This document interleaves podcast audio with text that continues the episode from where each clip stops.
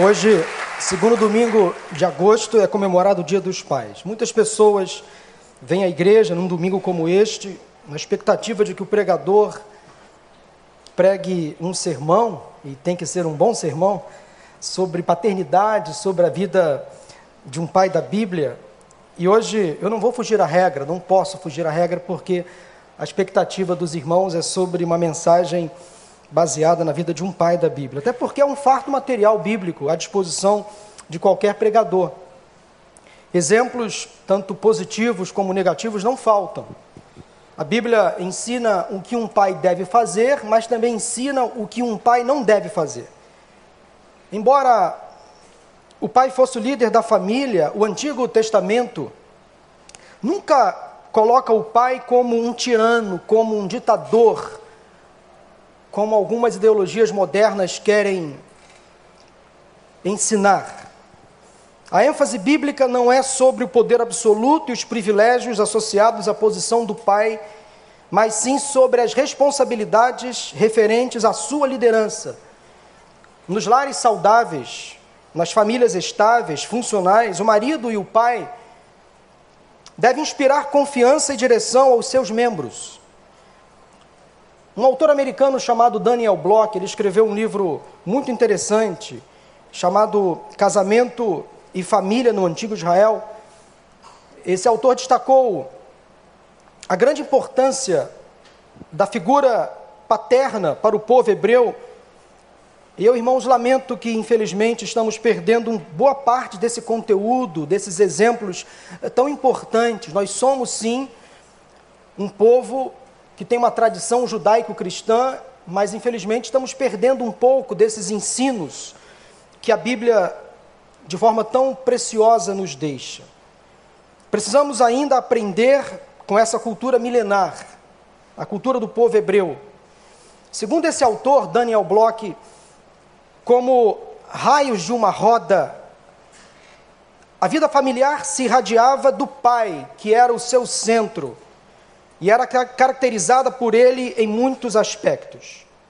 Bloch relaciona algumas responsabilidades gerais do pai em relação à sua família. Preste atenção, porque há, há ensinos muito preciosos aqui que esse autor ele seleciona e nos deixa como exemplos e lições. Em primeiro lugar, o pai deveria ter uma vida que exemplificasse rigorosamente a sua fidelidade pessoal ao Senhor.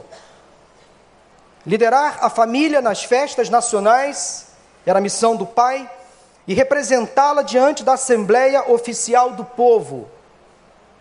Também era a missão do pai instruir a família nas tradições da lei e dos profetas, suprir as necessidades básicas da família, como alimento, abrigo, vestimentas e descanso, defender a família de ameaças externas, ladrões, salteadores, preservar o bem-estar dos membros da família, promover a harmonia e a unidade familiar e administrar os negócios da família de modo criterioso, especialmente questões referentes à herança, de modo a garantir uma transição tranquila para a geração seguinte.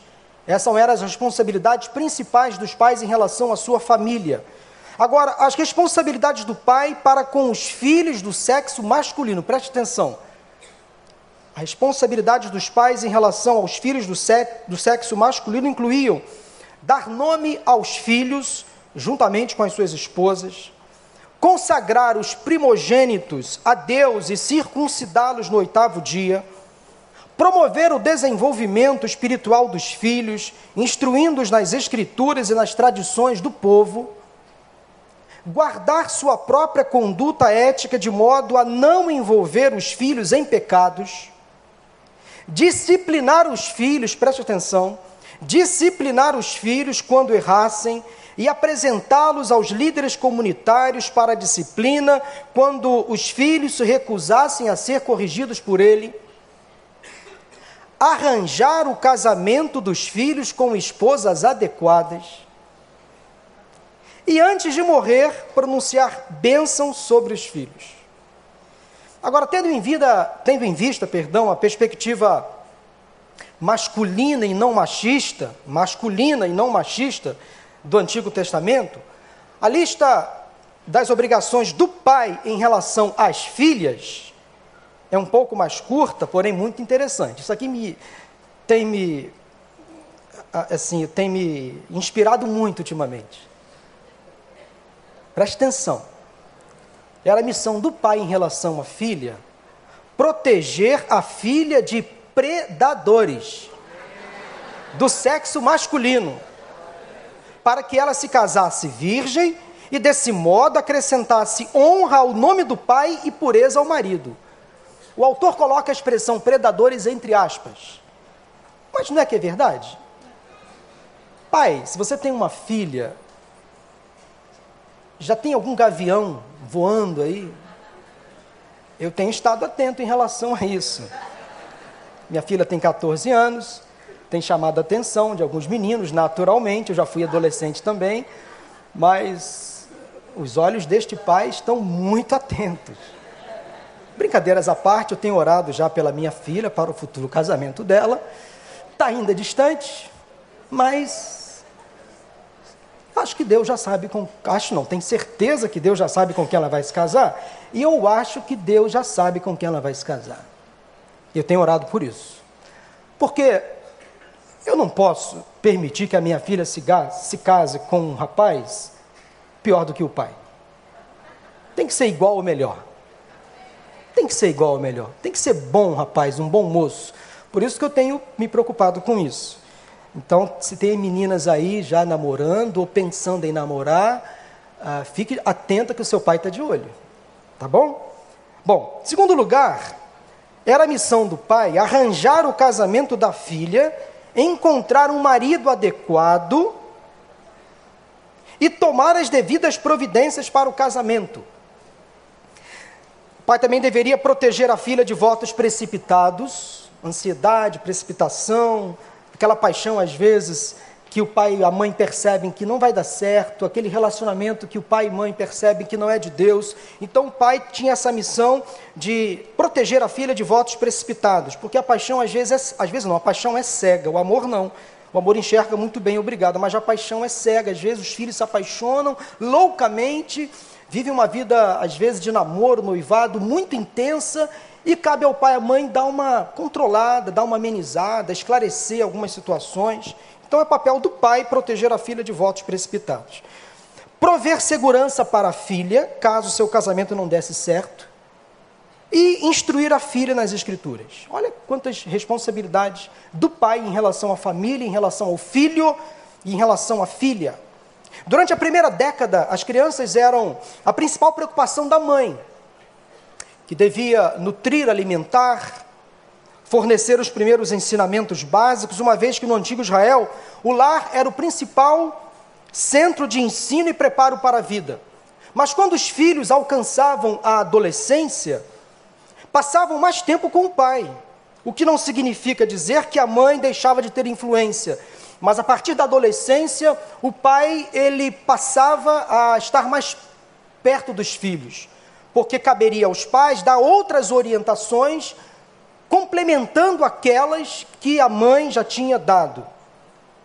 O pai tinha um papel muito importante no desenvolvimento e no preparo dos filhos, para que estes pudessem assumir responsabilidades futuras. Por isso que ah, o papel masculino e feminino dos pais, ele é muito importante na criação dos filhos. Há um complemento, ah, não há uma disputa, uma rivalidade. Então, pais precisam entender, pai e mãe, que eles são parceiros na criação dos seus filhos. Mas, como disse, irmãos, há na Bíblia muitos exemplos de pais, bons pais. Eu poderia pregar sobre a vida dos patriarcas de Israel, falar, por exemplo, sobre Abraão, que somente pelo significado eh, do seu nome já percebemos a sua importância, pai de uma grande nação. Abraão foi um bom pai, ele gerou Ismael e Isaac, de Isaac nasceram Esaú e Jacó, de Jacó, que gerou doze filhos, originaram as doze tribos de Israel.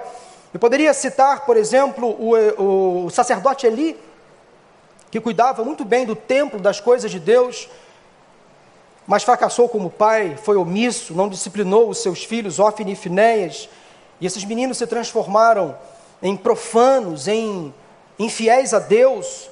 A vida de Davi, e tudo isso aconteceu sem que Davi tomasse uma atitude. E lá na frente, Absalão passou a perseguir o próprio pai. Davi sofreu quando Absalão morreu em uma batalha, tudo por conta da omissão, da dificuldade em estabelecer limites, não disciplinar os filhos. E o que falar de Jó? Jó, este sim foi um pai de verdade, andou com Deus, deixou bons legados aos seus filhos, um caráter irrepreensível, amizade, foi conselheiro dos seus filhos, sacerdote, ele soube cuidar muito bem de sua família. Mas um dos melhores exemplos de paternidade que eu encontro na Bíblia está nas páginas do Novo Testamento e tem nome, aliás, um nome muito bonito, dica de passagem: José. O pai adotivo de Jesus. José significa aquele que acrescenta. Embora não se fale muito em José, talvez por um pouco de preconceito, o que ele fez foi algo notável. Um grande privilégio que Deus concedeu a José, marido de Maria. Se Maria, a mãe de Jesus, foi agraciada aos olhos de Deus, José, o padrasto de Jesus, também foi. E nós precisamos realmente destacar e valorizar o papel que José teve na criação de Jesus, no cuidado que teve com Maria, porque quando soube que Maria estava grávida, não dele, mas do Espírito Santo, porque um anjo apareceu a José, ele, para proteger Maria, que era prometida em casamento, para que o nome de Maria não fosse difamado, para que Maria não fosse apedrejada e possivelmente morta, ele tratou de deixá-la secretamente, ele cuidou de Maria, preservou a sua integridade física, porque José e Maria já estavam em um processo de casamento estavam noivos, compromissados, ainda não moravam juntos e, obviamente, não tinham ainda tido relações sexuais. Então José foi surpreendido com a notícia da gravidez de Maria e o que ele fez? Ele tentou proteger a mulher, cuidou, sempre ficou ao seu lado, atento às suas necessidades e também atento às necessidades de Jesus quando nasceu.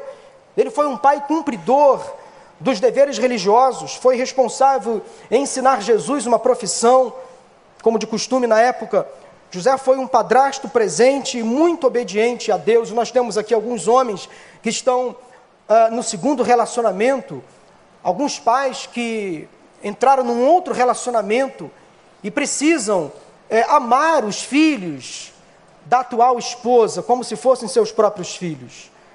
Isso é muito importante porque é, nessas novas formações familiares há muitas crises envolvendo pais e filhos. Os filhos que ficam com a mãe do primeiro casamento, e às vezes os pais não conseguem se relacionar bem com esses filhos, se tornam ausentes, não são presentes, deixam de pagar a pensão, deixam de dar afeto, atenção. Mas quando se casam novamente, a, a segunda esposa tem filhos, eles precisam também cuidar desses filhos como se fossem seus próprios filhos.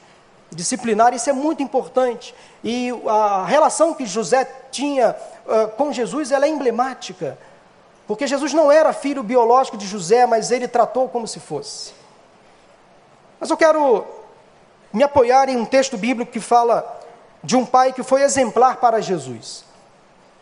E se o próprio Cristo, filho de Deus, foi capaz de criar uma história, contar uma parábola, a fim de destacar o papel de um bom pai, eu quero ser um pai assim. Exatamente como Jesus ensina. Eu sei que há muitos exemplos de pais na Bíblia, na própria sociedade, de bons pais, mas se há um pai que eu preciso me espelhar, é o pai que Jesus idealiza. O pai que eu gostaria de ser é o pai idealizado por Jesus, criado na mente de Jesus. Se você busca um exemplo não apenas de paternidade, mas de masculinidade. Observe o modelo deixado por Jesus. Como seria o exemplo de um pai ideal? Que tipo de pai eu gostaria de ser? Abra sua Bíblia em Lucas capítulo 15, de 11 a 32, na parábola mais conhecida de Jesus. Lucas 15, de 11 a 32, os versículos serão projetados pelas telas. Meus irmãos e amigos, é um enorme desafio para qualquer pregador usar um texto bíblico bastante conhecido como este e tentar extrair dele algumas lições práticas sem correr o risco de cair na mesmice ou na repetição. Por isso que eu pedi a orientação do Espírito Santo para estar totalmente dependente dele nesta hora, Porque o Espírito Santo, sim, é capaz de pegar um texto conhecido, inúmeras vezes pregado, recitado, explicado. É o Espírito quem é capaz de inspirar o pregador e fazer a mensagem ecoar no coração do povo, tocar o coração e o entendimento do ouvinte, levando a reflexão e a mudança de comportamento. Lucas capítulo 15, a partir do versículo 11, assim a Bíblia nos diz: Jesus continuou: Um homem tinha dois filhos. O mais novo disse ao seu pai: Pai, quero a minha parte da herança. Assim ele repartiu a sua propriedade entre eles. Não muito tempo depois, o filho mais novo reuniu tudo o que tinha e foi para uma região distante e lá desperdiçou os seus bens vivendo irresponsavelmente. Depois de ter gasto tudo, houve uma grande fome em toda aquela região e ele começou a passar necessidade. Por isso, foi empregar-se com um dos cidadãos daquela região que o mandou para o seu campo a fim de cuidar de porcos. Ele desejava encher o estômago com as viagens de alfarrobeira que os porcos comiam, mas ninguém lhe dava nada. Caindo em si, ele disse: Quantos empregados de meu pai têm comida de sobra e eu aqui morrendo de fome? Eu me porei a caminho e voltarei para o meu pai. E lhe direi: Pai, pequei contra o céu e contra ti. Não sou mais digno de ser chamado teu filho. Trate-me como um dos teus empregados. A seguir, levantou-se e foi para o seu pai. Estando ainda longe, seu pai o viu e, cheio de compaixão, correu para o seu filho e o abraçou e beijou. O filho lhe disse: Pai, pequei contra o céu e contra ti, não sou mais digno de ser chamado teu filho. Mas o pai disse aos seus servos: Depressa, tragam a melhor roupa, vistam nele, coloquem um anel em, seus, em seu dedo, calçado em seus pés, tragam o novilho gordo e matem-no Vamos fazer uma festa e alegrar-nos, pois este meu filho estava morto e voltou à vida, estava perdido e foi achado, e começaram a festejar o seu regresso. Enquanto isso, o filho mais velho estava no campo, quando se aproximou da casa, ouviu a música e a dança. Então chamou um dos servos e perguntou-lhe: O que está acontecendo? Este lhe respondeu: Seu irmão voltou e seu pai matou o novilho gordo porque o recebeu de volta são e salvo. O filho mais velho encheu-se de ira e não quis entrar. Então seu pai saiu e insistiu com ele, mas ele respondeu ao seu pai: Olha, todos esses anos tenho trabalhado como um escravo ao teu serviço, nunca desobedeci às tuas ordens, mas tu nunca me deste nem um cabrito para eu festejar com os meus amigos. Mas quando volta para casa esse teu filho, que esbanjou os teus bens com as prostitutas, matas o novilho gordo para ele. Disse o pai: Meu filho, você está sempre comigo e tudo o que tenho é seu. Mas nós tínhamos que celebrar a volta deste seu irmão e alegrar-nos porque ele estava morto e voltou à vida, estava perdido e foi achado. Amém? Normalmente, esse tão conhecido capítulo da Bíblia é dividido em três partes. Três parábolas distintas: a da ovelha perdida, a da moeda perdida e a do filho perdido. Mas a realidade, irmãos, é que Jesus conta apenas uma parábola com três figuras. Não há interrupção nas histórias, nos contos. Não há quebra de sequência, uma ilustração flui para dentro da outra com muita naturalidade, há uma forte ligação entre os três casos contados por Jesus. De modo que quando lemos o versículo 3, que diz que então Jesus lhes contou esta parábola, na verdade é uma parábola só. Significa que todo o capítulo se constitui em uma única narrativa. Alguns autores falam de uma trilogia de Jesus desenhos separados de um mesmo quadro, como se fosse uma mensagem com três pontos. E a ideia central, nos três pontos desta mensagem, é a seguinte: Jesus veio buscar e salvar o que se havia perdido. A mais autêntica revelação da graça e da misericórdia do Senhor. Então, no centro dessa obra de arte em forma de parábola, encontramos uma ovelha, uma moeda e um filho que estavam perdidos, e os três eram igualmente dignos e merecedores de serem encontrados. A ovelha perdida representava 1% de perda, uma em 100.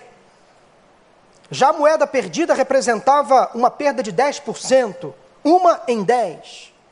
Mas o filho perdido representava uma perda considerável de 50%, um em dois. Para um judeu, perder um animal era algo sério. Mais sério ainda era perder dinheiro. Porém, pior do que tudo era perder um filho. Uma ovelha você poderia recuperar, um dinheiro você poderia recuperar, mas um filho não. A ovelha era valiosa, o dinheiro muito mais valioso, mas o filho era mais valioso de todos. Por isso que há toda uma sequência lógica nessa história contada por Jesus. A ovelha estava perdida e sabia disso. Tinha uma vaga ideia de que estava desamparada, sem as suas companheiras, longe do cuidado do pastor, porque o animal, ovelha, sabe quando está longe do seu pastor. Ele percebe que ele está distante do rebanho, ele fica sem senso de direção. A moeda estava perdida, mas por não ser uma criatura viva, não tinha consciência ou sensação de estar extraviada, obviamente. Mas o filho, aquele menino ainda novo, talvez despreparado para a vida, frágil, indefeso, se perdeu porque quis, de forma consciente, deliberada, saiu de casa de forma consciente, ele premeditou sair de casa a perda de um ente querido, irmãos e amigos, é a maior de todas as tragédias humanas. Seja para a morte, seja para a própria vida. Mas quando perdemos o domínio, o controle, o contato, a convivência com as pessoas que nos cercam, nós sofremos muito. E há muitos pais que perdem o convívio com seus filhos dentro da própria casa. São os pródigos modernos. Mas convenhamos que perder um filho para a morte é algo que um pai ou uma mãe não conseguem administrar. A ordem natural das coisas não é mantida. Parece que a vida perde um pouco do, da graça, do sentido. É difícil. Se você é pai e mãe, só em pensar na morte de um filho, você fica trêmulo. Imagine só. É difícil. Um pai e uma mãe criar um filho e perdê-lo é, uma, é uma sensação realmente muito complicada. E ora a Deus para que o Espírito Santo, neste momento, traga conforto àqueles pais que perderam seus filhos. Mas há outros pais que sofrem igualmente, porque perdem os filhos para a vida, para as drogas, para as más companhias. Às vezes eu não sei o que é pior. Confesso que às vezes eu convivo com muitas famílias, atendo em meu gabinete muitos pais com filhos vivos, porém mortos. Impressionante. Como tem filhos que fazem os pais sofrer. Às vezes os filhos não têm noção quando tomam decisões erradas, quando escolhem por amizades erradas, como eles fazem os pais sofrer. Não tem noção. Não, não tem. E lá na frente eles vão perceber o, o erro que causaram, a dor que ocasionaram no coração dos pais quando resolvem, às vezes, fazer escolhas erradas, se envolver com drogas, más companhias, sair da igreja, ou mesmo virar ateus. Quer dor maior para um pai que cria um filho na igreja, ensina a palavra, chega uma hora, depois entra na faculdade e vira ateu. É doutrinado pelos professores marxistas e viram ateus. Literalmente. Isso é triste demais. Os filhos não têm noção de como os pais sofrem às vezes por eles. Não têm noção. Não têm noção. É difícil demais. Eu vivo isso no meu gabinete. Choro com muitos pais que me procuram dizendo, pastor, faça alguma coisa. Eu desconheço meu filho. A minha filha é outra pessoa. Eu oro a Deus para que o Espírito Santo, nesta manhã, convença os filhos ao coração dos pais. Ora ao Senhor. Porque às vezes, meus irmãos, faltam argumentos. Os pais não têm ferramentas, não têm mais o que fazer, só chorar. E só conta com o Espírito Santo. Deus, cuida, preserva a integridade física, emocional, traga de volta, mesmo que machucado, mas traga. mesmo que caído, depois de ir para uma terra distante, traga de volta, traga de volta. Eu oro a Deus, eu creio que nesta manhã, Deus vai tocar no coração dos filhos, dos filhos, para que se convertam a Deus, que se arrependam, voltam para o braço dos seus pais, mesmo que machucados, mas ainda voltem. Porque o pai, o pai e uma mãe, mesmo sofrendo, sempre vai estar de portas abertas para receber de volta o filho que se perdeu. Porque os amigos, meus irmãos, são amigos até a página 3. Os colegas são colegas até quando o cerco aperta. Mas os pais são para a vida toda. Os pais vão nos acompanhar até a morte. Abrem mão até da saúde, abrem mão do conforto para dar segurança aos filhos. Abrem mão da própria comida para alimentar os filhos. É dia dos pais, mas eu lembro agora de um exemplo que eu vi na vida da minha mãe. Eu tenho uma família grande, eu sou caçula de oito irmãos. E antigamente, infelizmente parece que se perdeu esse costume, né? O almoço do domingo era macarrão com frango. Frango assado no forno. Frango partido em pedaços. E família grande, todos os pedaços do frango eram aproveitados. Inclusive as partes menos nobres que vocês que são adolescentes de hoje não conhecem, não sabem nem o gosto, como pescoço, como o pé, a moela, o fígado, tudo isso ia para a bandeja, ia para o forno. E aquele frango destroçado, esquartejado, era o suficiente para alimentar dez bocas. Com macarrão, com feijão e um litro de Coca-Cola. Quando dava para comprar? Era um litro para dez. Assim era. O meu pai, ele recebia da minha mãe o melhor pedaço do frango, geralmente o peito. Eu, como era o filho caçula, eu e minha irmã, recebíamos as duas coxas, um cada uma, né?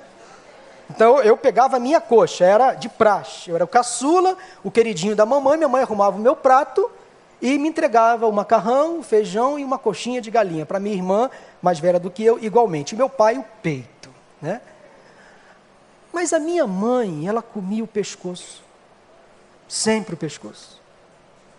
E eu ficava encaficado com aquilo e falava, mãe, por que o pescoço? Ela falava, porque eu gosto, é minha parte preferida do frango é o pescoço. E eu acreditei. Pior que eu acreditei naquela história da minha mãe que a parte preferida do frango era o pescoço. Até que eu cresci e lá na frente eu percebi que minha mãe mentiu para mim.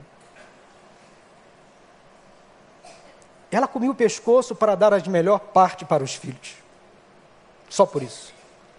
Ela abria mão da parte mais preciosa do frango para dar para o esposo, para dar para os filhos, e ela se contentava com o pescoço de galinha às vezes com o pé. Mãe faz isso. Alguns pais também faz. Mas faz muita coisa. Os filhos não têm noção do que os pais passam por causa deles, das privações, das provações, das perdas, do sofrimento, do choro, da angústia. Por isso que essa coisa de paternidade é uma coisa muito importante, que nós precisamos resgatar, e os filhos precisam entender, valorizar os seus pais, respeitar os seus pais, honrar pai e mãe, como diz a Bíblia, para que os seus dias sejam prolongados sobre a face da terra, para que tudo vá bem. Os filhos precisam respeitar, honrar. Por mais que o pai seja violento, agressivo, por mais que a mãe o abandone, ele tem que honrar, tem que proteger, não tem jeito. Esse é o papel do pai e da mãe. Por mais que o pai e a mãe sejam quadrados, ultrapassados, retrógrados, o filho tem que obedecer, tem que respeitar, tem que dizer: mãe, a senhora tem razão, pai, você está certo, eu vou te obedecer. Porque é bíblico. É bíblico. Esse menino da parábola era dono de uma teimosia, de uma rebeldia quase que irreversível. Quando deixou o pai, quando deixou a casa, ele foi em busca de uma aventura que não tinha certeza de que daria certo, foi por uma terra distante, conforme disse Jesus. O pai ficou com o coração partido, não seria suficiente dizer-lhe que ainda tinha um outro filho, ele queria os dois. O pai se encheu de compaixão, ternura, paciência e não desistiu do filho que saiu de casa, nem desmereceu o filho que ficou. Eu queria ser um pai assim. Esse pai me inspira. Eu queria ser um pai que inspirasse o próprio Cristo, que agradasse a Deus. Eu queria ser um pai que soubesse administrar os conflitos domésticos, das crises familiares. Eu queria ser um pai justo, equilibrado, ponderado, amável. Queria ser um pai como Jesus espera. Será que é possível, como homens desta geração, alcançarmos esse padrão de excelência colocado por Jesus? Eu creio que sim. Eu creio que sim. Eu vejo algumas virtudes nesse pai que eu gostaria de copiar. E a primeira delas é a seguinte: a primeira virtude que eu encontro nesse pai da parábola contada por Jesus é que eu queria ser um pai mais generoso. Preste atenção, eu queria ser um pai mais generoso. Vejamos o pedido do filho mais novo no versículo 12: Pai, quero a minha parte na herança. Ele já entrou pedindo. Ele já começa diálogo, o diálogo fazendo uma exigência. Mas convenhamos, foi um pedido justo. Só que foi feito antes do tempo, antes da hora. Onde já se viu um herdeiro exigir a herança que tinha direito, com o pai ainda vivo? De acordo com a lei judaica sobre a divisão da herança entre os filhos, se o pai tivesse mais de um filho, e era o caso, o mais velho, ou seja, o primogênito, receberia uma porção dupla da herança, dobrada da herança. Receber o dobro do valor devido era a garantia de ser o sucessor da família. Essa lei, essa regra está em Deuteronômio capítulo 21, versículo 17. Seguindo essa linha de raciocínio, naturalmente o filho mais novo teria direito a que parte da divisão do bolo? Pergunto, Seguindo então essa linha de raciocínio, o filho mais novo teria que parte da divisão do bolo? Apenas um terço. Apenas um terço. Tão somente isto. Porque os dois terços restantes ficariam com o irmão mais velho. Mas ele sabia disso. Aí ele pediu, pai, eu quero o que eu tenho direito. Sou mais novo, a lei não me dá muitas garantias, me dá logo o meu um terço, porque os outros dois terços ficarão com o meu irmão, que é mais velho, que é primogênito, mas eu quero a minha parte da herança. Havia duas maneiras de um pai judeu passar as suas posses para os filhos. Eu estudando essa cultura que eu fico impressionado, eu, eu fico realmente. Isso me impressiona muito, a cultura do povo hebreu, no, no, no que diz respeito à relação familiar.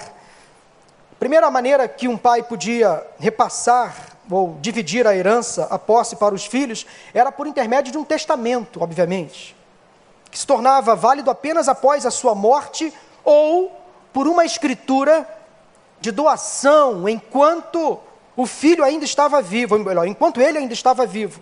Neste caso, na segunda possibilidade, ele fazer uma escritura, passando já os seus bens para os filhos ou para o filho, neste caso, parte da propriedade era vendida. E quando a escritura entrava em vigor, o pai também desfrutava dos lucros da venda. Ou seja, ele compartilhava o lucro da venda com o filho. Ele fazia parte, de uma certa forma, daquela antecipação de herança, ele lucrava de uma certa forma. Mas, segundo os comentaristas do texto que lemos, Jesus deixa claro que o pai dividiu sua propriedade entre os filhos e foi além das suas obrigações legais mínimas, ou seja, ele não trouxe para si o que lhe era devido.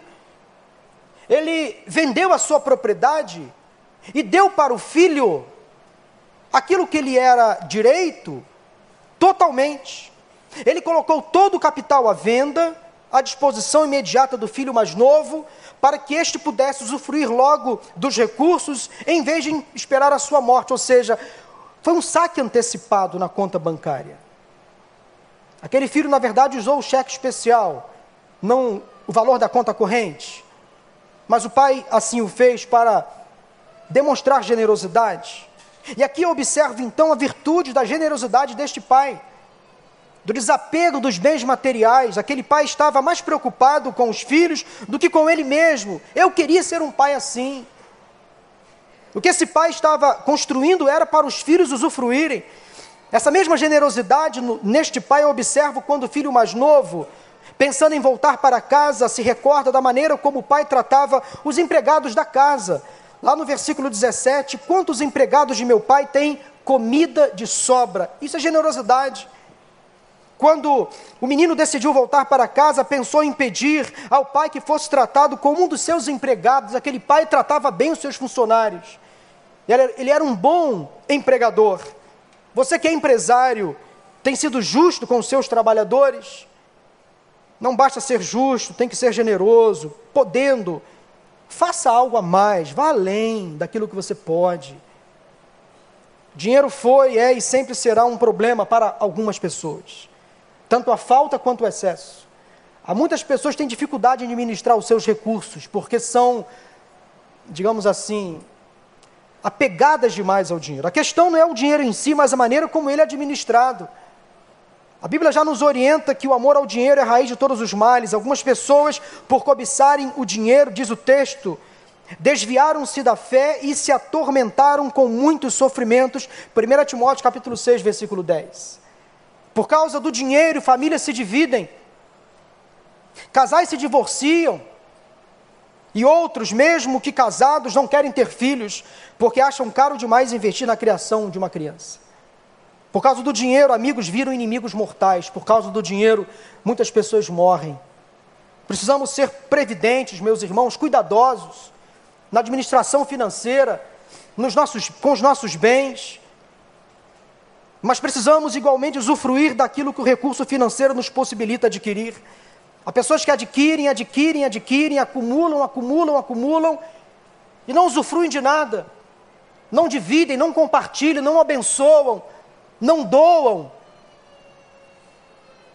Para que humanizar os bens materiais e materializar os bens humanos? Para quê? Precisamos cuidar do próximo e o nosso próximo mais próximo é a nossa família, o nosso cônjuge, os nossos filhos, irmãos, pais. Jesus disse em Mateus capítulo 6, versículo 19 e 21 o seguinte: Não acumulem para vocês tesouro na terra, onde a traça e a ferrugem destrói, e onde os ladrões arrombam e furtam, mas acumulem para vocês tesouro nos céus, onde a traça e a ferrugem não destrói, e onde os ladrões não arrombam nem furtam, pois onde estiver o seu tesouro, aí também estará o que? O seu coração. Para que ser uma pessoa egoísta, mesquinha, manipuladora, que só pensa em si? Pai, que tipo de herança, que tipo de legado, não necessariamente o material, você tem deixado para os seus filhos? Presentes ou presença? Efetividade ou afetividade? Que tipo de exemplo você tem deixado na vida dos seus filhos? Que tipo de marca você tem impregnado na vida dos seus filhos? Você precisa, primeiramente, ser mais generoso, mais doador, mais compassivo, mais misericordioso. Mas há um segundo exemplo que eu percebo na vida deste pai, nessa história contada por Jesus. Se, primeiramente, eu quero ser um pai mais generoso, em segundo lugar, eu quero ser um pai mais afetuoso. Que detalhe precioso Jesus deu à narrativa quando disse que o pai, entusiasmado, correu ao encontro do filho. E diz o versículo 26 que quando ele o avistou, de longe, ele se encheu de compaixão, de misericórdia, correu em direção ao filho. Isso é muito significativo na história, para aquela cultura. Ele correu em direção ao filho, o abraçou e o beijou. Meus irmãos, dando vida a esta cena, o filho estava tão cansado, faminto, tão descaracterizado, despersonalizado, que ele não aguentou correr em direção à sua casa. O pai se antecipou, provavelmente já idoso, esquecendo o peso da idade. Ele foi correndo em direção ao filho. E quem já é idoso sabe como é difícil correr. As juntas doem, o corpo não acompanha a mente. Eu já estou envelhecendo, apesar dessa cara de garotão, né? Cortei o cabelo, tirei a barba. Tem alguns irmãos me confundindo com um adolescente. Pastor, esse cabelo aí moderno, meio requinho, sem barba. O pastor está novinho. mas eu já tenho 4,6. Não parece, né, irmãos? 46, com corpinho de 45. Ora, tenho, tenho que me valorizar, mas irmãos, eu já estou sentindo o peso da idade. Pode não parecer, mas a mente pensa e o corpo não vai. Eu, toda semana, pelo menos uma vez por semana, vou na casa dos meus pais para tomar café com eles, para ficar com eles.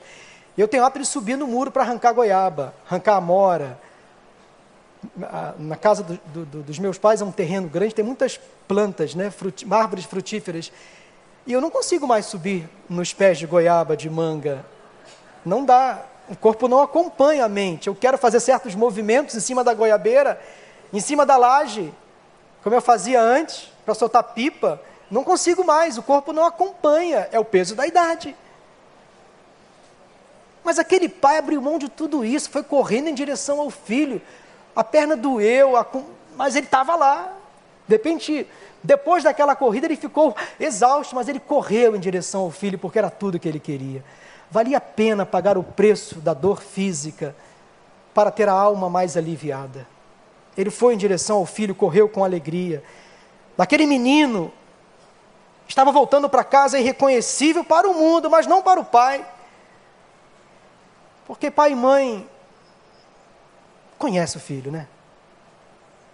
O filho pode estar diferente, pode chegar em casa mal-humorado. O pai e a mãe sabe, percebe.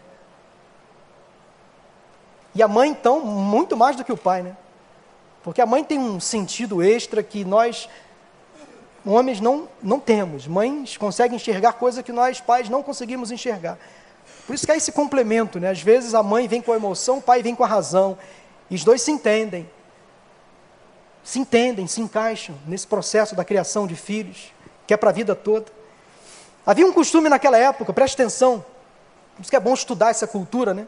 Havia um costume naquela época de que se alguém desconhecido chegasse a um vilarejo ou à entrada de uma cidade, era logo procurado pelos moradores mais próximos à entrada, e se não fosse identificado, era logo expulso. O que você veio fazer aqui? Quem você é?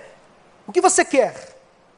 Era uma medida para evitar que maus elementos é, causassem problemas para os moradores, se aproximasse com intenções não muito boas. Então, temendo que o filho não fosse reconhecido e visto como invasor, como um estranho, Jesus conta na parábola que o pai se antecipou, tratou de correr em direção ao filho, que ele avistou ainda de longe. E não está no texto, mas a minha imaginação, dando vida à cena, me leva a imaginar a cena e tentar mais ou menos uh, descobrir o que aquele pai falou para aquelas pessoas que estavam ali mais ou menos o seguinte: opa, não mexe nele, é meu filho. É meu. Não mexe, mexe com ele, não, que ele é meu filho. Está sujo, está irreconhecível, está fedendo, mal vestido, está magro, mas é meu. Vou levar para casa, é meu, não toca nele não. Mexe comigo, mas não mexe com meu filho.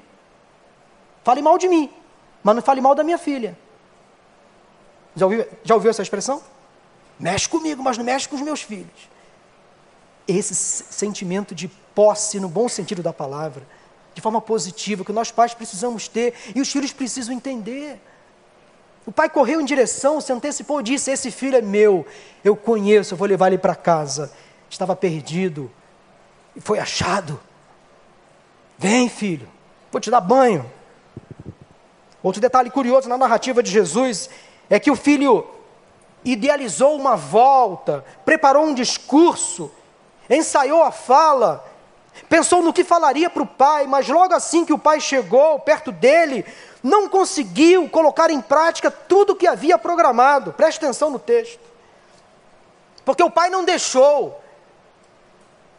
E a história que Jesus conta diz que o pai correu em direção ao filho, o abraçou e o beijou. O filho não teve condições de expressar todo o seu sentimento, todo o pedido que havia preparado quando se encontrasse com o pai. Os abraços e os beijos do pai sufocaram a fala do filho. Isso é muito significativo. O texto original nos traz a ideia de que o pai cobriu o filho de beijos. Sabe o que é isso? Cobrir alguém de beijos, não deixar a pessoa se expressar, você fica beijando o tempo inteiro. Eu queria ser um pai assim. O texto original então nos traz essa ideia de um pai meio pegajoso, meio que assim, é meu, deixa eu beijar. Tá fedendo, tá sujo, mas é meu. Você consegue imaginar essa cena, pai, essa cena, o pai tinha sonhado muitas vezes com aquele momento, e ali estava o seu sonho sendo realizado. Quanto amor demonstrado, quanto afeto queria ser um pai assim. Uma palavra agora aos filhos, preste atenção, filhos. Sabe aquele momento em que seu pai ou sua mãe ficam ligando para saber onde você está? O que você está fazendo, com quem você está, que horas vai chegar? Não é que eles são chatos, não é que eles são chatos, é só um pouquinho. Não é que eles não confiam em você, confiam, mas nem tanto, mas ok, confiam sim, tá, confiam. O que eles mais querem é beijar você, no duro. O que esses pais mais querem é ter a sua presença de volta em casa, para poder abraçar, para poder beijar, para poder contar histórias, para poder falar amenidades. Então, quando você for para uma terra distante, volte logo. Quando você sair, sinaliza: estou bem, cheguei. Olha, vou voltar a tal horas. Não fica offline, não. Que é uma coisa que machuca o coração de um pai ou uma mãe quando o filho sai de casa e não diz onde está, com quem está, o que está fazendo, que horas vai voltar. Ignora completamente. Quantos filhos machucam o coração dos pais porque não prestam relatório? Isso é importante. A confiança é uma coisa que é trocada, que é administrada em família. Compreendam, filhos, os seus pais, quando às vezes se preocupam com você, quando beijam demais, quando são carinhosos demais. Não recusa o carinho, não. Aceite o carinho, aceite, faz bem. Porque o afeto é muito importante na relação entre pais e filhos. Quem é carinhoso e afetuoso, antes é compassivo e misericordioso. Esse pai demonstrou compaixão. Compaixão aqui significa mover-se nas entranhas. O coração daquele pai acelerou quando viu o filho de volta. Quantas vezes aquele pai deve ter ficado na porta de casa, na calçada da rua, olhando pela janela, esperando o filho voltar? Quantas vezes? Ao receber o filho de volta, aquele pai estava normalmente ali abençoando o seu filho, novamente dando uma bênção sobre ele. Segundo o costume hebreu, a bênção de um pai tinha dois ingredientes principais. O primeiro, um toque significativo. Quando o pai abençoava, ministrava palavras de bênção sobre a vida dos filhos, ele tinha que tocar, abraçar, apalpar. Lembram de Isaac, quando abençoou o seu filho, ele segurou nos braços. Então a bênção, segundo o costume, era uma bênção próxima, real, concreta. O pai, primeiramente, abraçava, tocava, acariciava o filho ou a filha. Mas o segundo ingrediente para a bênção era palavras afetuosas, de carinho. Ou seja, um gesto físico que era acompanhado de uma expressão verbal. Filho, eu te amo. Você é importante para mim. Abraçando, tocando, segurando. Nós estamos perdendo isso, irmãos. Essa capacidade de olhar nos olhos. Estamos perdendo isso, a vida é corrida demais, temos muitos compromissos e nós estamos perdendo essa singeleza do abraço, do toque, do afeto em família. Palavras encorajadoras, elogiosas, de gratidão, de reconhecimento quando o filho se esforça, faz alguma coisa boa, nós pais precisamos reconhecer que bom, você conseguiu, estrelinha para você. Mais uma estrelinha. Olha, vou levar você para lanchar no McDonald's do sábado, tá bom? Porque você mereceu. Vou levar você para passear. Vou comprar aquela roupa que você me pediu, porque você está merecendo. Está fazendo por onde? É isso, irmãos. Estamos perdendo isso. Essa afetuosidade é muito importante nas relações familiares. Há pessoas que escondem a emoção, que represam o afeto, há outros que inibem o sentimento de gratidão, há maridos e pais que sufocam, reprimem a vontade de dizer: Eu te amo, filho, você é importante para mim. Filho, não precisa dizer mais nada, está perdoado, vamos recomeçar a nossa caminhada. Vem cá, me dá um abraço. Deixa eu dar um cheiro. Tem nordestino aqui, pastor Marcos? Pastor, pastor Tiago, deixa eu dar um cheiro em você. Isso faz parte. Nós estamos perdendo essa afetuosidade em família. Pai, desarme-se. Mãe, desarme-se, abraça essa criança. Pode ser já um galalau, mas é filho. Já tem barba na cara, mas é seu filho. Abraça, beija, acaricie, se preocupe com ele. Sejamos mais afetuosos uns com os outros. Estamos perdendo isso, irmãos. Como faz falta? Como a sociedade está sofrendo porque a afetuosidade está virando algo ultrapassado, caindo em desuso. Não pode. Primeiramente, sejamos mais generosos. Segundo lugar, sejamos mais afetuosos, acolhedores. Vamos abraçar mais, vamos beijar mais em família. Isso faz muito bem. Mas em terceiro e último lugar, a terceira e última lição que eu encontro nesse texto, que eu compartilho com a igreja nesta manhã. Em primeiro lugar, eu queria ser um pai mais generoso. Em segundo lugar, eu queria ser um pai mais afetuoso. Em terceiro lugar, eu queria ser um pai mais perdoador. Eu queria ser um pai mais perdoador. O filho mais novo mal conseguiu então se expressar o pai cortou a fala, nem quis ouvir todo, tudo o que tinha a dizer. Depois ele conseguiu complementar a fala, mas logo assim que chegaram em casa, o pai fez questão de marcar o reinício de uma trajetória. Isso é muito significativo nessa história. Ele providenciou uma nova túnica para o menino, o que justamente simbolizava o resgate da posição de filho, novamente herdeiro. O anel no dedo simbolizava a união que o pai estava restabelecendo entre eles. Não era o efeito de uma aliança entre marido e mulher, não. Mas uma marca externa de mutualidade, de uma nova convivência. O anel era importante. E as sandálias nos pés que significavam que aquele menino estava livre da sua condição de escravidão. Somente os escravos andavam descalços. Mas o tempo que aquele menino ficou fora de casa foi um tempo de muito sofrimento, de muita escravidão. Por isso que o pai fez questão de também providenciar sandálias para os pés. O tempo difícil precisava ficar para trás. Aquele menino tinha vivido uma vida humilhante, degradante. Mas a partir daquele momento, tudo aquilo era passado.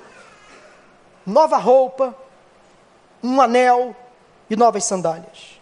Imagina a alegria daquele pai ao perceber o filho de volta, ao receber o filho de volta em casa, uma festa foi elaborada, uma festa tinha que acontecer para marcar a volta daquele filho que estava perdido, mas foi achado. O pai queria que o filho mais velho participasse da festa, mas ele reagiu mal, coitado. Criticou a decisão tomada pelo pai, não quis participar. O pai tentou convencê-lo, usando o argumento da graça e da misericórdia do perdão, no versículo 31, dando novamente uma vida atual a esta cena, o pai diria para aquele filho mais velho o seguinte: Filho, pega leve, relaxa, releva o erro do seu irmão, aprenda a perdoar também, entra, vamos lá. Você está aqui sempre comigo, o que é meu é seu. Tira essa, essa fala crítica, essa reclamação dos lábios, vamos entrar, vamos nos alegrar. Meus irmãos, que nobreza de caráter desse pai, que despojamento, que coração pronto a perdoar, sem impor condições, que espírito conciliador. Eu queria ser um pai assim. Lembro-me que antes de me casar, uh, meu pai sempre foi um homem muito rude, criado na roça de São Fidélis, estudou até a quarta série temperamento muito difícil, sofreu muito, foi expulso de casa pelo próprio pai, precisou morar na delegacia, depois voltou para casa, foi espancado pelo próprio pai várias vezes. Então, a infância do meu pai foi uma infância muito difícil. Mas, às vésperas do meu casamento, nós discutimos uma situação boba. Nós rompemos relacionamento às vésperas do meu casamento. Ficamos sem se falar durante um bom tempo. E uma das maiores tristezas no dia do meu casamento foi não ter a presença do meu próprio pai.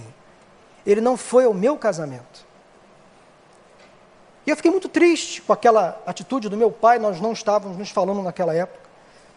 Mas eu entendi, é dele, a personalidade difícil, eu não poderia esperar que o meu pai mudasse com a idade. Eu não poderia esperar que ele tomasse uma decisão de vir ao meu encontro, pedir perdão porque ele me magoou. Eu fui muito afetado pela fala dele, fiquei muito magoado com ele. Aí, seguindo a orientação da minha esposa, ouvindo a voz do Espírito Santo, eu fui a ele. Aí eu promovi no dia do meu aniversário um almoço lá em casa. Fui ao supermercado, comprei o melhor bacalhau, o mais caro. O melhor azeite, o mais caro. As melhores batatas, as melhores cebolas. Azeitona mais cara, mais bonita. O melhor suco de uva. O melhor arroz, o melhor tudo. E minha esposa, convenhamos, cozinha muito bem. Aliás, o almoço lá em casa hoje é o quê? Bacalhau. O meu prato preferido. Não veja a hora. Calma, estou tá, chegando lá. Mas eu fiz, a minha esposa fez um bacalhau portuguesa, eu convidei o meu pai e minha mãe. Eles foram à minha casa no dia do meu aniversário. E eu tive que recebê-lo bem, obviamente, abrir as portas, literalmente, da casa, estabelecer uma ponte de contato, e ali à mesa, antes da refeição, nós oramos, eu orei, nós nos perdoamos, restabelecemos o contato.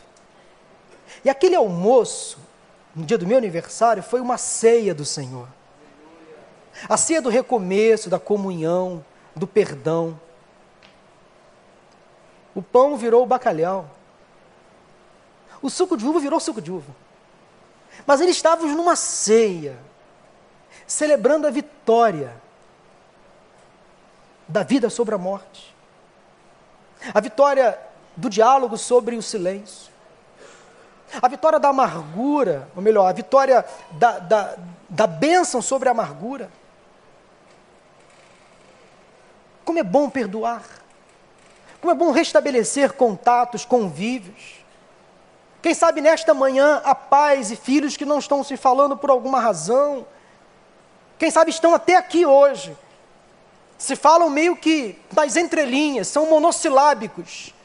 Hoje é dia de perdão, de restabelecimento de vínculos, contatos, afetos, misericórdia, compaixão.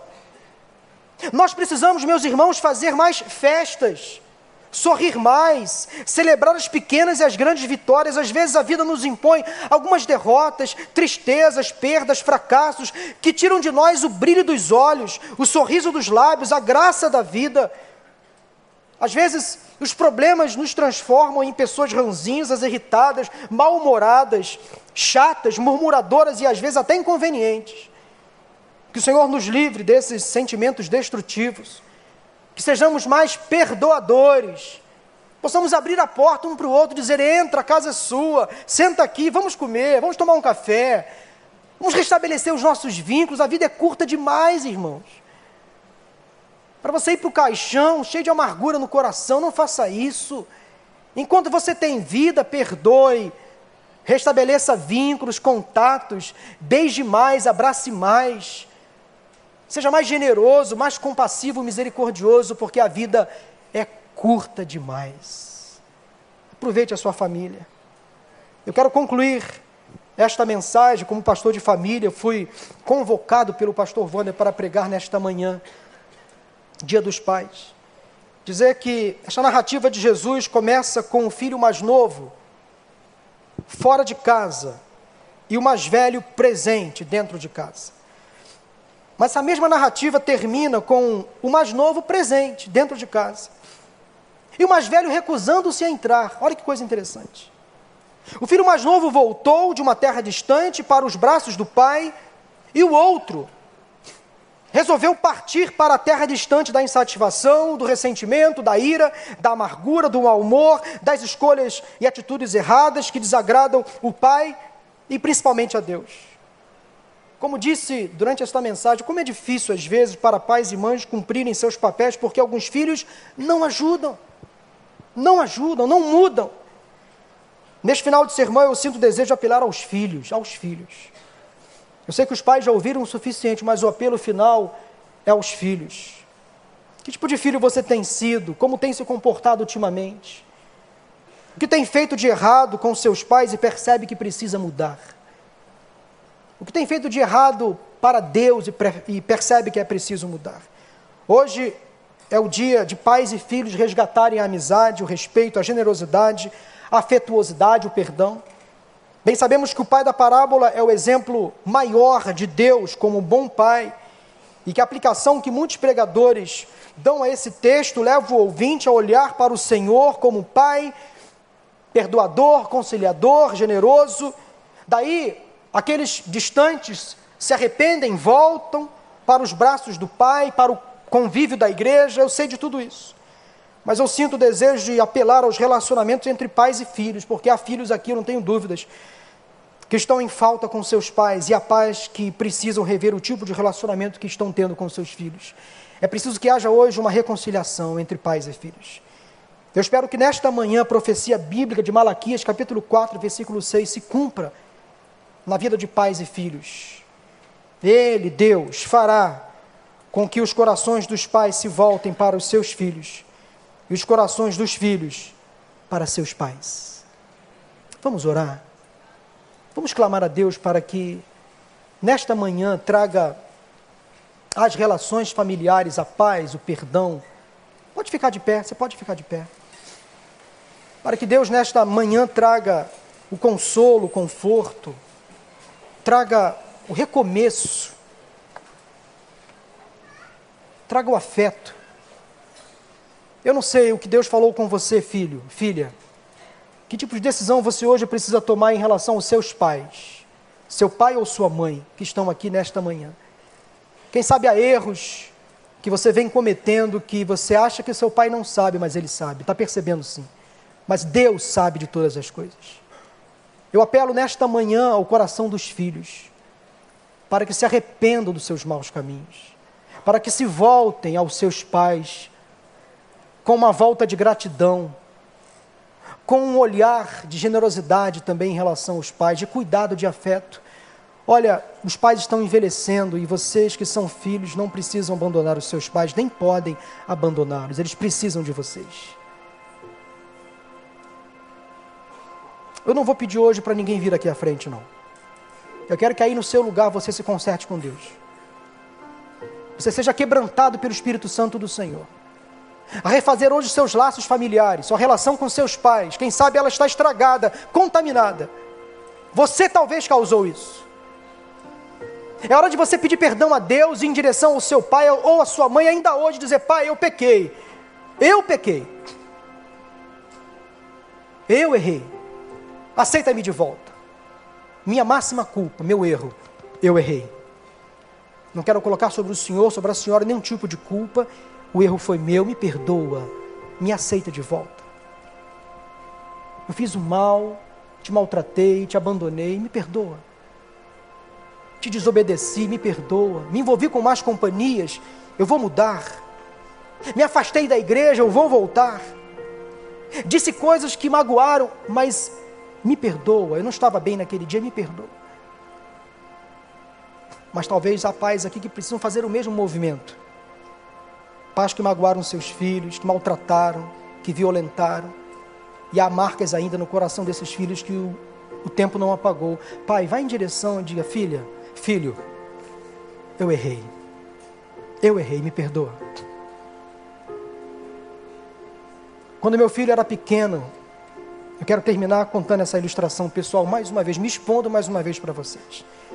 Meu filho tinha três anos, tinha acabado de chegar em casa, depois de um dia de trabalho, eu estava irritado, chato, chato, nervoso naquele dia. Quando eu cheguei, Maura falou, Zé, o Davi hoje fez muita malcriação, ele pegou pesado, eu chamei a atenção dele, vai lá, conversa com ele, briga com ele. Mas eu fui, mas fui muito irado. E eu excedi na disciplina, bati demais no meu filho, demais além da conta. E fui demais na disciplina. E disse para mim mesmo cumprir o meu papel. Sou pai, sou autoridade, ele tem que me respeitar. Eu saí, fui para o meu quarto me trocar. Mauro ouviu da cozinha, ela foi e falou: Zé, você pegou pesado, não havia necessidade disso. Vai lá, pede perdão a ele. Você é nervoso. Vai lá. Eu falei: Eu não. Ele não vai me respeitar mais. Eu reagi ao conselho da minha esposa, mas não pude reagir à voz do Espírito Santo que disse: vai lá, você errou. Não é assim que disciplina um filho. Ele é só uma criança. Você bateu com muita força, vai lá. Eu fui. Abri a porta do meu quarto, abri a porta do quarto dele. Ele estava no cantinho, acolhido, encolhido, encolhido. Quando entrei no quarto, ele imaginou a sessão de tortura vai continuar. Ele se encolheu. Nesta hora, meus irmãos, Deus me trouxe à memória esse texto, esta parábola, quando o filho disse, pensando no pai: Levantar-me-ei, irei ter com meu pai, lhe direi: Pai, pequei contra o céu, pequei perante ti. Não sou digno de ser chamado teu filho. Deus me trouxe à memória esta expressão, esta passagem da parábola, só que num sentido reverso. Eu disse para mim mesmo, com base nesta expressão da parábola, abaixar-me-ei. E irei ter com meu filho, lhe direi: Filho, eu pequei. Não sou digno de ser chamado teu pai, me perdoa. E eu fiz isso. Me abaixei, me coloquei na mesma, na mesma direção, no mesmo nível, falei: Filho, eu errei. Eu pequei. Deus não gostou do que eu fiz com você, me perdoa. Me perdoa, filho. Ele fez uma coisa. Ele me deu um abraço. Toque. Afeto. Toque, toque. Ele me abraçou. Me deu um beijo. E disse assim: Pai, eu te amo. Bastou. Bastou. Ali nós nos abraçamos, eu chorei. Ali um vínculo foi criado para a vida toda. Para a vida toda. Como isso é importante, irmãos. Não deixa sua família se fragilizar. Pai, não deixa. Filho, não deixa. Famílias em crises. Vamos acabar com isso. Esse mau humor, essa discórdia, rebelião, vamos acabar com isso essa vontade de criar sempre confusão, vamos acabar com isso. Vamos fazer que os nossos lares sejam um ambiente de paz, de harmonia, de alegria, em nome de Jesus. Feche os seus olhos. Deus, Pai, Tu és o nosso Pai. Senhor, traga em nome de Jesus agora a esses corações, a essas vidas. Sentimento, Deus, de generosidade, de perdão, de afetuosidade, de misericórdia Senhor, tenha compaixão dessas famílias, desses filhos, desses pais. Senhor, o mundo tem jogado pesado contra a família, tem tentado de todas as formas afastar pais e filhos, colocar os pais como rivais, como inimigos, conservadores, retrógrados, ultrapassados. Senhor, é o que o mundo tem tentado influenciar. Ó Senhor, tenha misericórdia. Traga aos filhos esta compreensão vinda do teu espírito, que os pais são parceiros, são amigos, querem apenas o bem. São pecadores, erram sim, mas não podem ser desprezados. Não podem ser colocados, jogados para fora do relacionamento como se não tivessem mais valor. Ó Deus, resgata novamente o bom relacionamento entre pais e filhos nesta manhã que haja mais abraço, mais afeto, mais beijo, perdão, misericórdia, generosidade entre essas relações. Ó Deus, dê a tua graça, a tua bênção nesta manhã, a tua igreja. É a minha oração. Eu te agradeço desde já pelas bênçãos, pelos milagres que estão acontecendo agora nas vidas nesta manhã. É a tua presença que nos garante isso. Em nome de Jesus. Amém, amém amém. Ainda de pé, nesse silêncio inspirador, vamos louvar ao Senhor.